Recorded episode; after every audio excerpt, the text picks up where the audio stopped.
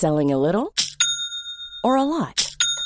Shopify helps you do your thing however you cha-ching. Shopify is the global commerce platform that helps you sell at every stage of your business. From the launch your online shop stage to the first real life store stage, all the way to the did we just hit a million orders stage. Shopify is there to help you grow. Shopify helps you turn browsers into buyers with the internet's best converting checkout.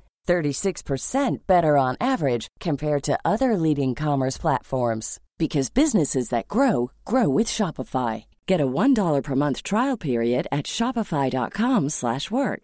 shopify.com/work. When you're ready to pop the question, the last thing you want to do is second guess the ring. At Bluenile.com, you can design a one-of-a-kind ring with the ease and convenience of shopping online. Choose your diamond and setting. When you find the one, you'll get it delivered right to your door. Go to Bluenile.com and use promo code LISTEN to get $50 off your purchase of $500 or more. That's code LISTEN at Bluenile.com for $50 off your purchase. Bluenile.com code LISTEN. Bonjour, c'est Jules Lavie pour Code Source, le podcast d'actualité du Parisien.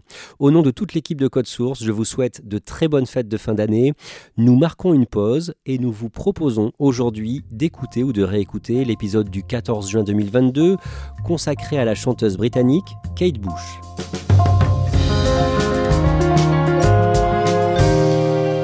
Elle était l'une des plus grandes stars de la pop des années 80, une artiste culte, mais tombée dans l'oubli du grand public.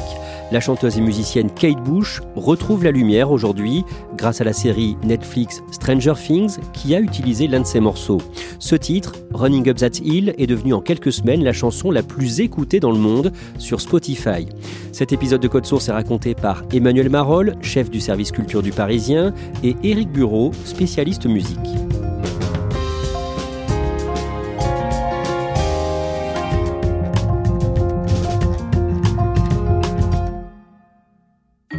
Emmanuel Marolles, jusqu'à ce printemps 2022, Kate Bush représentait quoi pour euh, les plus jeunes? Rien. C'est un peu brutal de le dire comme ça, mais c'est vraiment le cas. Euh, les jeunes aujourd'hui, ils écoutent beaucoup de rap, beaucoup de hip-hop, de musique urbaine, un peu de rock à travers leurs parents, mais le rock, euh, c'est soit Nirvana, soit les Rolling Stones. Et Kate Bush ayant disparu de la, circulation, elle n'a pas fait 10 depuis très très longtemps, bah, elle n'existait plus vraiment. Les gamins ne connaissent pas Kate Bush. Et pourtant, Kate Bush a inspiré énormément d'artistes. Oui, elle a inspiré notamment énormément de chanteuses, énormément de musiciennes. On pense à Björk, par exemple, même si Björk a, beaucoup évolué dans le, monde de la musique électronique. Plus récemment, il y a des artistes en Angleterre comme Florence and the Machine, qui peut avoir le côté épique de Kate Bush dans la, façon dont elle compose. Et puis ici, en France, Camille, qui est une sorte de tête chercheuse comme pouvait l'être Kate Bush à l'époque. Pour vous, Kate Bush a été un choc musical dans les années 80 je suis né en 1970, euh, j'avais 9 ans quand euh, Kate Bush a commencé sa carrière et c'était une artiste qui m'impressionnait beaucoup. Elle passait à la radio, j'écoutais Europe 1. C'était tellement riche, il se passait tellement de choses dans les chansons. Elle pouvait euh, partir sur une voix très très aiguë, puis après une voix un petit peu caverneuse. il y avait des musiques limite qui faisaient un peu peur, avec des bruits bizarres, etc. Donc à la fois, ça me fascinait et ça me foutait un peu les jetons.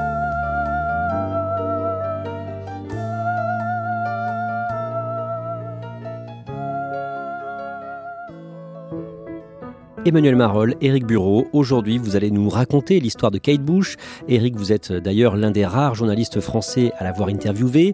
Kate Bush a 63 ans. Elle est née le 30 juillet 1958 dans la banlieue sud de Londres. Dans quel milieu est-ce qu'elle grandit? Elle grandit dans un milieu assez aisé, son papa euh, ne vient pas d'une famille bourgeoise, mais euh, par ses études, il, est devenu médecin généraliste. Sa maman est irlandaise et était infirmière jusqu'à ce que ses trois enfants naissent. Et elle a décidé de s'occuper d'eux à la maison. Leur maison est un endroit assez dingue. C'est une ancienne ferme du XIVe siècle dans la banlieue de Londres. Et elle est prétendument hantée. Kate Bush a deux grands frères qui adorent la musique. Oui, et c'est d'ailleurs euh, ses grands frères qui sont passionnés par le folk et qui sont tous les deux musiciens, comme son papa d'ailleurs, qui joue de l'harmonium et du piano, qui vont l'inciter euh, assez vite à chanter avec eux à la maison.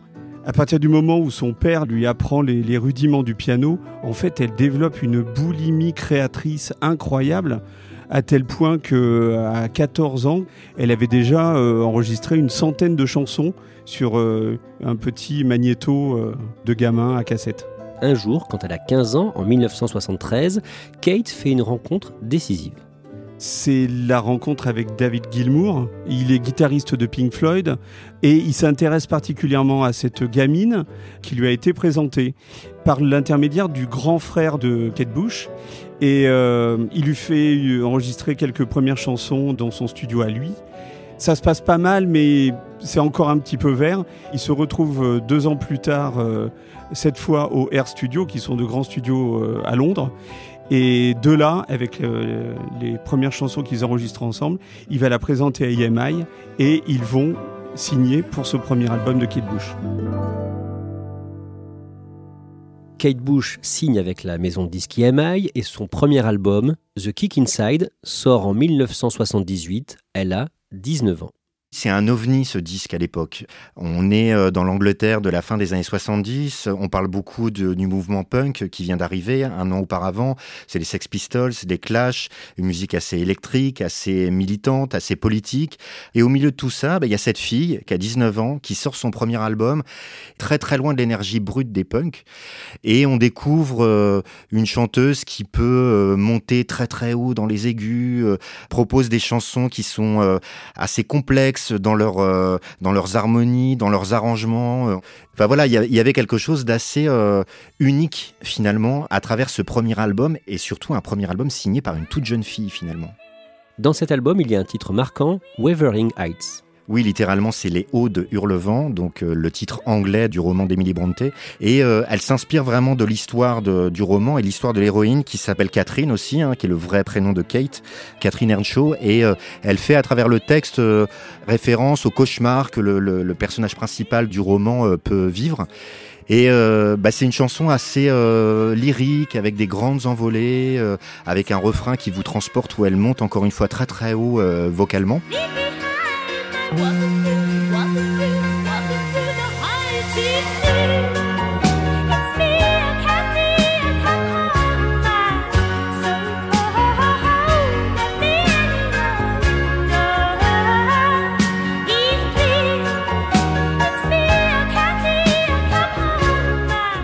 Ça a été le gros tube de cet album de Kick Inside.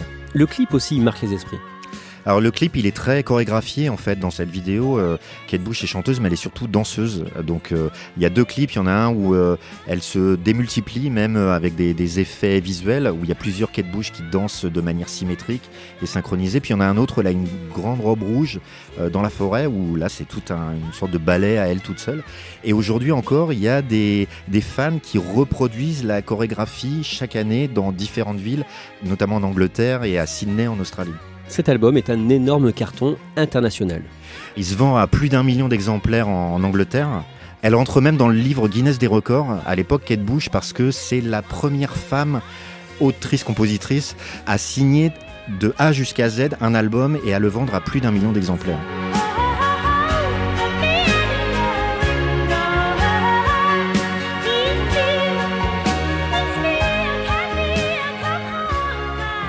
Eric Bureau, Kate Bush enregistre rapidement un deuxième album, Lion Heart, puis un troisième en 1980, Never Forever, dans lequel elle utilise un synthétiseur permettant d'utiliser des samples, des extraits sonores. Oui, c'est le Fairlight. Ça a été inventé en 1979 par des Australiens et cette machine va lui permettre et va permettre à énormément de musiciens de l'époque d'échantillonner des sons. C'est-à-dire, c'est composé à la fois d'un clavier et d'un ordinateur.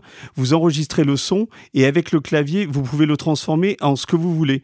Le démultiplier, le... et c'est ce qu'on entend sur une de ses chansons les plus célèbres, Babushka.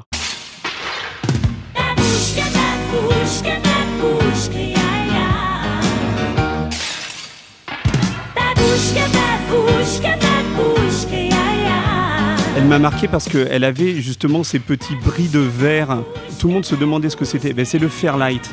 C'est de la vaisselle qui était dans les studios où elle enregistrait à Londres, qu'elle cassait et donc qu'elle échantillonnait et qu'elle transformait dans sa chanson.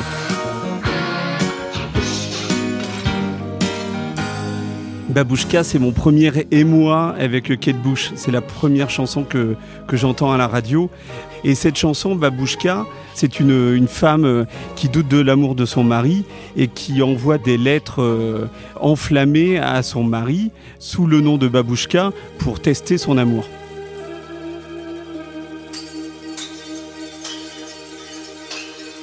Éric Bureau, son quatrième album qui sort en 1982 est un échec commercial. C'est The Dreaming.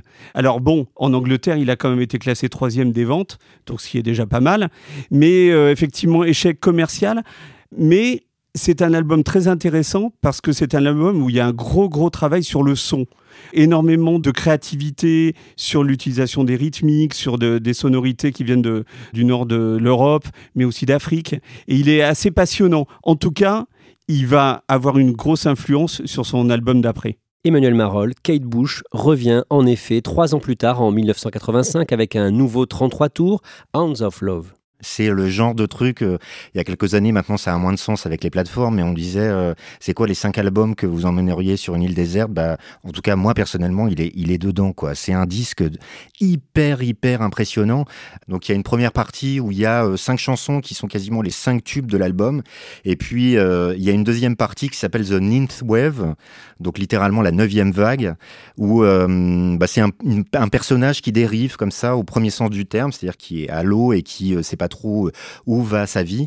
Et là, ça part dans tous les sens. C'est-à-dire que vous avez euh, une partie qui est très celtique, on a l'impression qu'elle a repris un traditionnel irlandais, mais, mais qu'elle a complètement fait imploser dans tous les sens, alors que non, c'est une vraie composition de Kate Bush. Hello.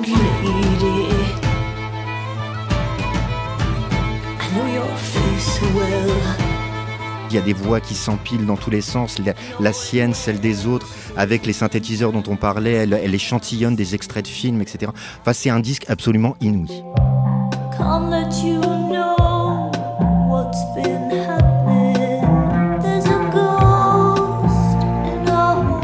Vous, cet album, quand vous euh, le découvrez en 85 ou 86, il vous procure quoi comme sensation? C'était une réaction assez spontanée. Waouh, les chansons sont top.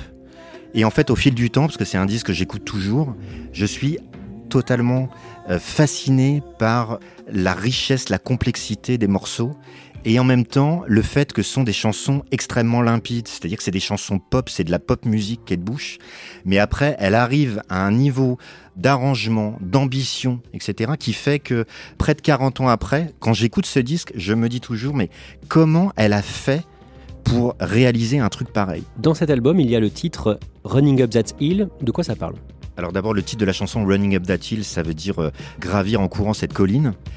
Euh, une sorte de dialogue imaginaire entre un homme et une femme, entre lesquels le courant passe plus. Et Kate Bush se dit, euh, en fait, pour essayer de se comprendre, parce qu'ils ne se comprennent plus, il faudrait qu'on échange nos, nos places et vraiment être dans la peau de l'un de l'autre.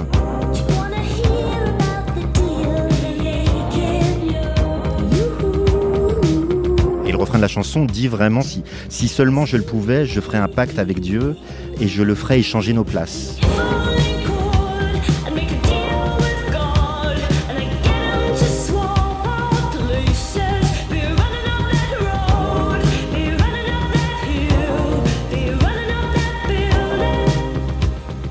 Cet album est un énorme succès. Ça avait déjà été le cas avec The Kick Inside, mais là, euh, là c'est un disque qui fait le tour du monde, euh, notamment grâce à cette chanson, mais pas seulement, parce qu'il y a d'autres titres. Il y a une chanson extrêmement forte qui s'appelle Cloud Busting aussi, qui est un, autre single.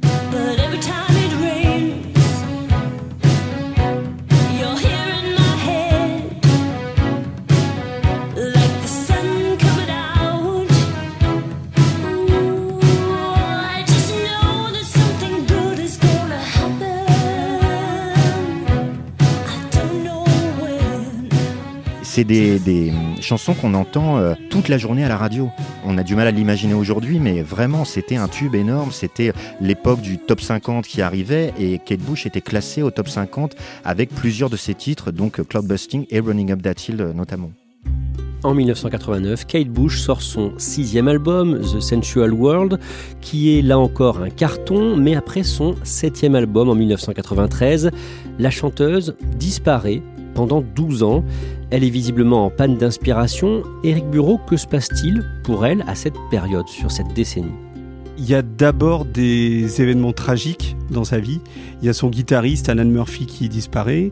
Il y a sa maman qui va disparaître aussi euh, prématurément à l'âge de 73 ans d'un cancer.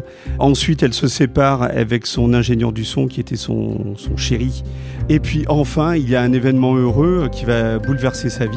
C'est la naissance de son premier et seul enfant, Albert, en 1998. À ce moment-là, elle se retire de Londres. Elle part euh, habiter dans le Kent et changer son studio aussi de localité. Et d'ailleurs, la, presse anglaise, qui euh, évidemment s'intéresse euh, énormément à elle, parce qu'elle est tellement mystérieuse et secrète qu'elle peut forcément que créer des, fantasmes, dit euh, qu'elle est devenue folle, ce qui est totalement faux.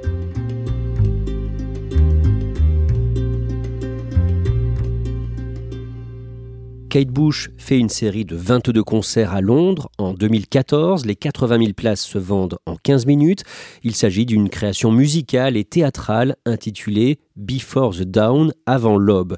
Et deux ans plus tard, à l'occasion de la sortie CD de ce spectacle, Eric Bureau, vous décrochez son interview. D'abord, elle est comment quand vous lui parlez au téléphone? C'est drôle parce qu'elle m'a téléphoné chez moi. Euh, allô, c'est Kate. Euh, elle est absolument adorable.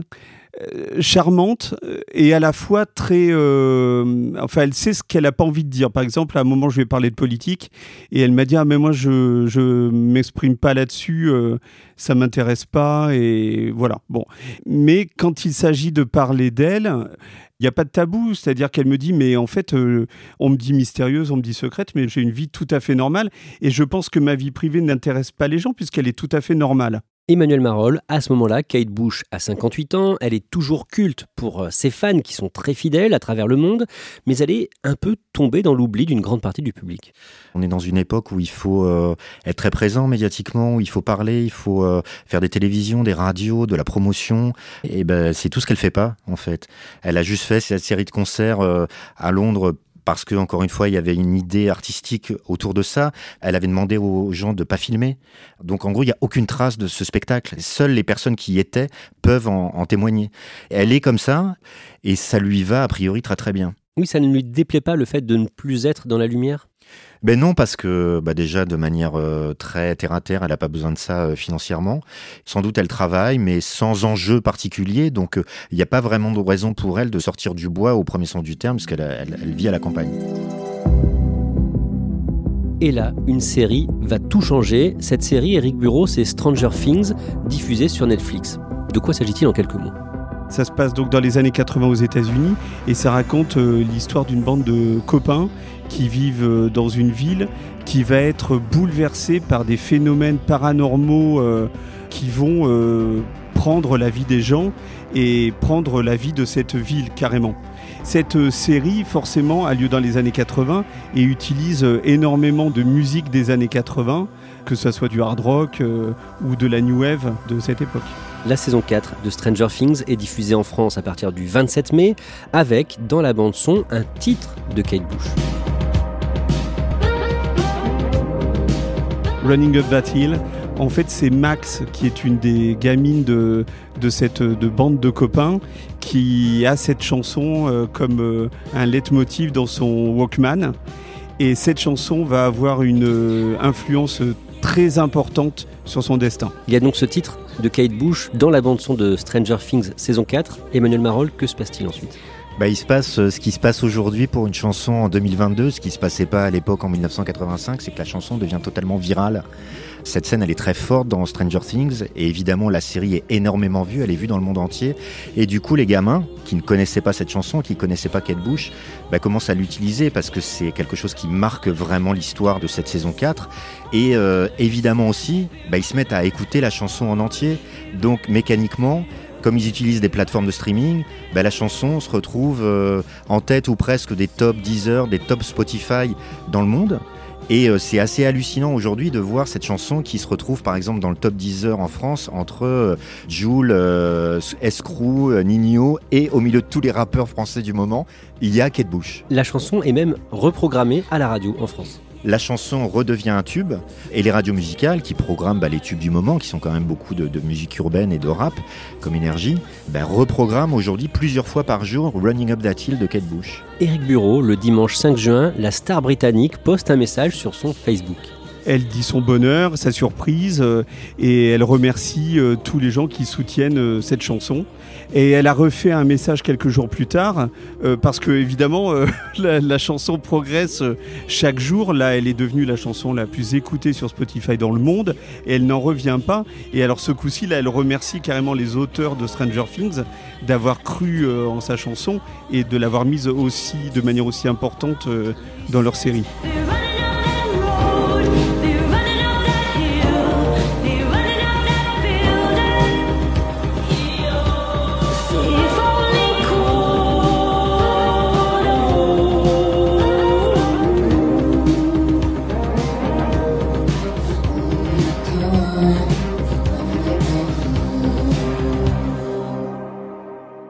Emmanuel Marolles, ça vous fait quoi de, vous dire que des jeunes aujourd'hui vont découvrir cet album que vous aimez autant près de 40 ans plus tard? Ben, ça fait super plaisir. Je dis toujours que la musique, c'est quelque chose qui va appuyer sur un bouton sur vous, mais quasiment physiquement. C'est-à-dire que c'est une réaction physique.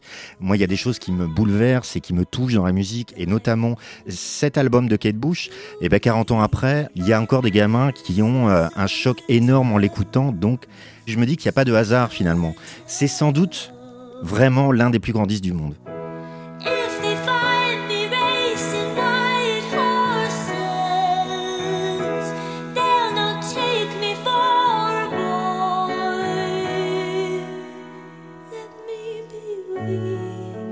Merci à Emmanuel Marolles et Éric Bureau.